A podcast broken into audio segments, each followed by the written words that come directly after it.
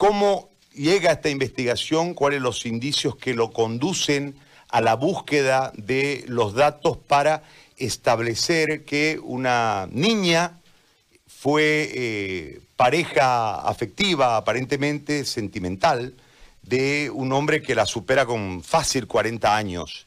Eh, y en el momento que aparentemente arranca esta relación, esta eh, hoy señorita era una niña de 14, 15 años, si mal no he sacado el cálculo, y por eso, como vos hiciste la investigación, te pido por favor que nos las contés con la mayor precisión posible. Muchísimas gracias y empezamos a escucharte. Muy buenos días. Antes de nada, muchísimas gracias por haberme invitado al programa. Eh, para mí es un honor poder mm, establecer un contacto desde España con toda vuestra audiencia.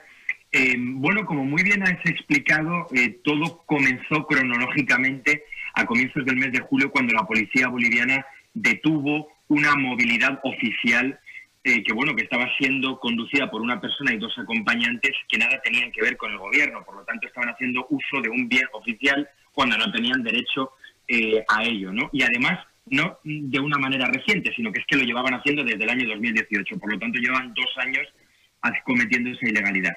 La policía detiene a estas tres personas, lo lleva al cuartel, a la comandancia de la CELCES en Quintanilla, en Cochabamba, y es ahí cuando interroga a las tres personas que se niegan a facilitar absolutamente ningún dato de quién les había facilitado ese vehículo.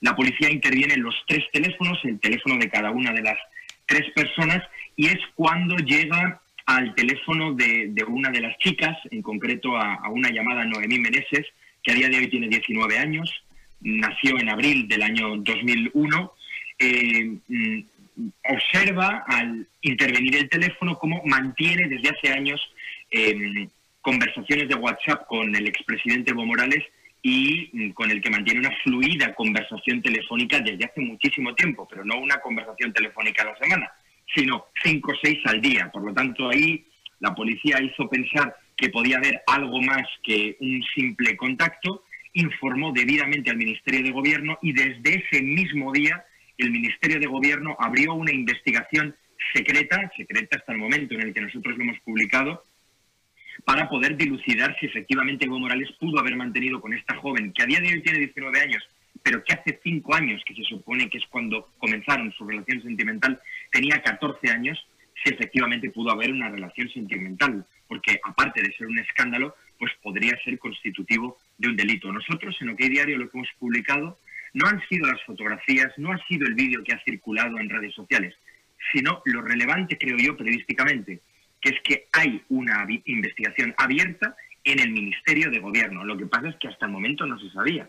Entiendo que intentaste una comunicación con el expresidente, lograste establecer el contacto, sin embargo, él eh, se negó a responder. Exacto, nosotros como periodistas tenemos la obligación siempre de conocer la contraparte y además es que periodísticamente incluso hasta resultaba muy interesante eh, conocer la versión de Evo Morales, tanto de Evo Morales como de la joven. Entonces yo lo que hice fue, mm, aprovechando que tenía el contacto de, ambas personas, pues mm, fue llamarlos antes de publicar la información. No me cogieron el teléfono ni Evo Morales ni, ni esta joven, por lo tanto tuvimos que publicar la información explicando que nos habíamos puesto en contacto con ellos y que no habían querido dar la cara. Y al día siguiente de la publicación yo vuelvo a hacer otra eh, intentona, vuelvo a llamar a los perjudicados, la joven nunca jamás me responde ni a las llamadas ni a, las, ni a los mensajes de WhatsApp, marco al teléfono de Evo Morales y eh, me lo coge una mujer que se presenta como su secretaria personal y eh, me toma nota de mis datos y me dice que en ese momento Evo Morales está reunido que llamara dentro de una hora. Es lo que hago, pero créeme, sin ninguna esperanza de que me fuera a atender, porque creía yo que en el momento en el que él eh, supiera que quiero hablar con él, pues en fin, no iba a atender mi llamada, ¿no? Con la sorpresa de que llamo pasada una hora, me atiende el teléfono, se sorprende bastante al escucharme, yo lo grabo, pero lo grabo por precaución periodística, no porque pensara hacer uso de, esa grabación, ¿no? Pero en el momento en el que yo anuncio que me he puesto en contacto con él y los y corrientes masistas o próximas a Evo Morales empiezan a difundir que puede tratarse de un bulo, pues entonces es cuando yo como periodista me veo obligado a publicar esa cinta para que la gente pues, vea que es real, que hemos hablado con Evo Morales. Alejandro, eh, en las conversaciones que existen, es decir, el, la punta del hilo del, para llegar al ovillo es la vagoneta, ¿no? Eh, el auto, el vehículo. Eh, de ahí van al celular.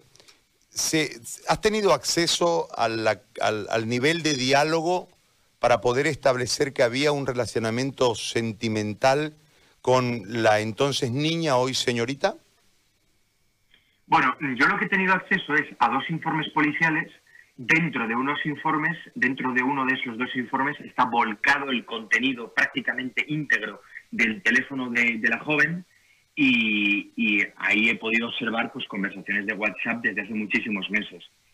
Aquí hay que poner en valor dos cuestiones. En primer lugar, las fotografías, tanto que han circulado por redes sociales como las que están dentro del informe policial, no son fotografías que se hayan conseguido por arte de magia.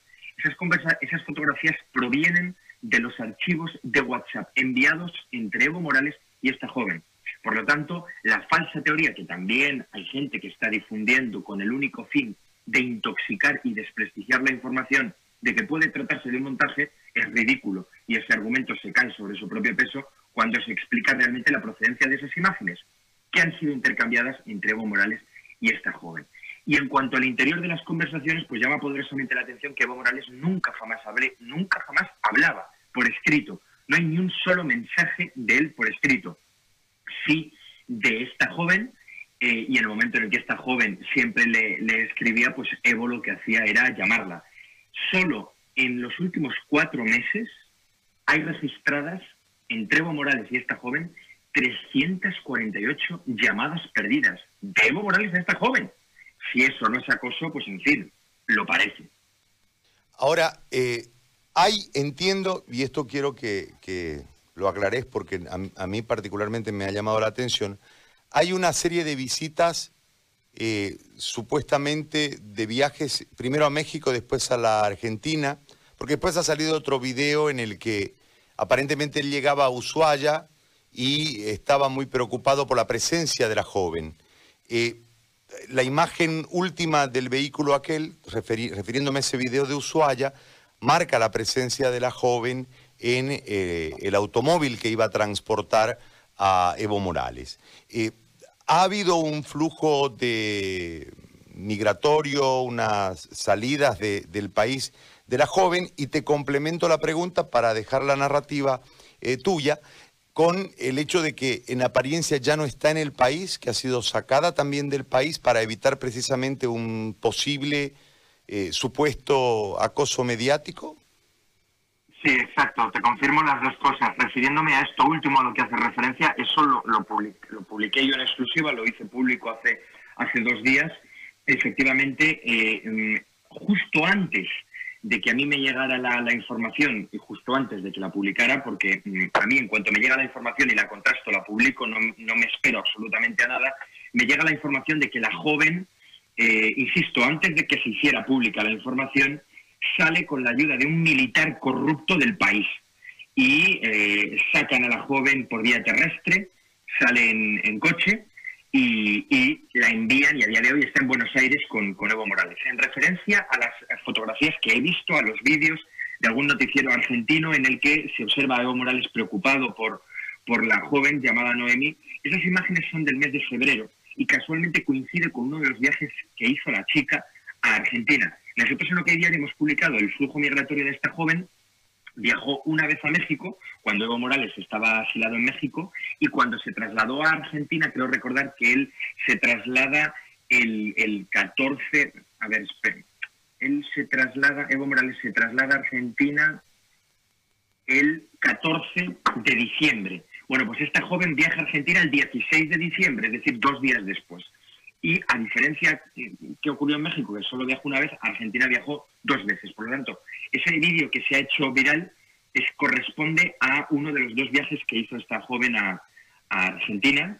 e insisto, pero luego regresó a Bolivia, a Cochabamba, que era donde ella vivía, y hace escasos 10 días eh, un militar corrupto eh, la sacó del país. Ahora, eh, ¿tienen establecido desde la investigación, gracias a tu fuente interna dentro, de la policía, cómo llega a vincularse a los 14 años con el primer mandatario de la nación por los accesos, digo. ¿Y por qué te planteo la pregunta? Porque si en algún momento se lograse comprobar eh, a través de una investigación en el marco policial y judicial, estamos hablando de un delito grave. Pero más allá, eh, hay entornos para llegar al presidente, desde la propia Guardia Presidencial, pasando por las medidas de protocolo y pasando también por el entorno de eh, los ministros, etcétera. O sea, no es sencillo acceder a un primer mandatario, hay un montón de personas que lo rodean, lo cuidan, lo protegen, etcétera. Entonces, si hay un acceso, eh, primero, ¿cómo se da? Y en segundo lugar, ¿cuánta gente lo permitió para que, en caso de comprobarse, reitero, se haya consumado este delito? Vamos a ver, yo desconozco realmente eh, quién del círculo próximo de Evo Morales podía conocer esta supuesta relación que, insisto, está siendo investigada por la policía y por el Ministerio de Gobierno. Pero mm, vamos a ver, en los dos informes policiales secretos a los que yo tengo acceso, y con esto respondo a las dos preguntas que me has hecho, se observan entre 85 y 90 fotografías eh, eh, entre Evo Morales y esta joven. Nosotros en OK Diario solo hemos publicado una, por proteger también la privacidad de ambas personas, y en redes sociales solo han corrido, o por lo menos yo solo he visto, entre 10 y 15. Por lo tanto, estamos hablando de que hay entre 70 y 75 fotografías que nunca han visto la luz. Esas fotografías, algunas de ellas, no todas, por lo menos dos o tres, tienen un elevado contenido íntimo. Vamos a dejarlo ahí y por describirlas un poco se les observa a los dos en una cama en paños menores. Entonces, esas fotografías acreditan varias cuestiones. Como son prolongadas en el tiempo, esa es una de las explicaciones, o por lo menos uno de los indicios que creo yo que tiene la policía y el Ministerio de Gobierno para pensar, o por lo menos para establecer, que el nexo entre Evo Morales y esta joven no es de ahora, sino que radica en hace cinco años, es decir, en las fechas de las fotografías. Y eh, con respecto al, posible, al posible conocimiento de esta situación por parte de gente próxima a Evo Morales, desgraciadamente desconozco hasta qué punto sus ministros o sus secretarios personales lo conocían. Pero hay un dato revelador, y es que en esas fotografías, algunas de ellas fueron tomadas tanto en, las últimas plantas de la Casa Grande del Pueblo, que era la última etapa en la que Evo Morales, donde Evo Morales residía como presidente, y también en la residencia presidencial de Sopocachi, eh, que es donde a día de hoy vive la presidenta Yanine Añe. Por lo tanto, el hecho de que esas fotografías hayan sido tomadas en esas dos dependencias oficiales y presidenciales, pues significan que como mínimo esa joven tuvo que ser vista, insisto, como mínimo por mm, el personal de servicio de Evo Morales, como mínimo. Pero yo desconozco si hay, hasta qué punto este hecho lo podían conocer otras personas de su confianza.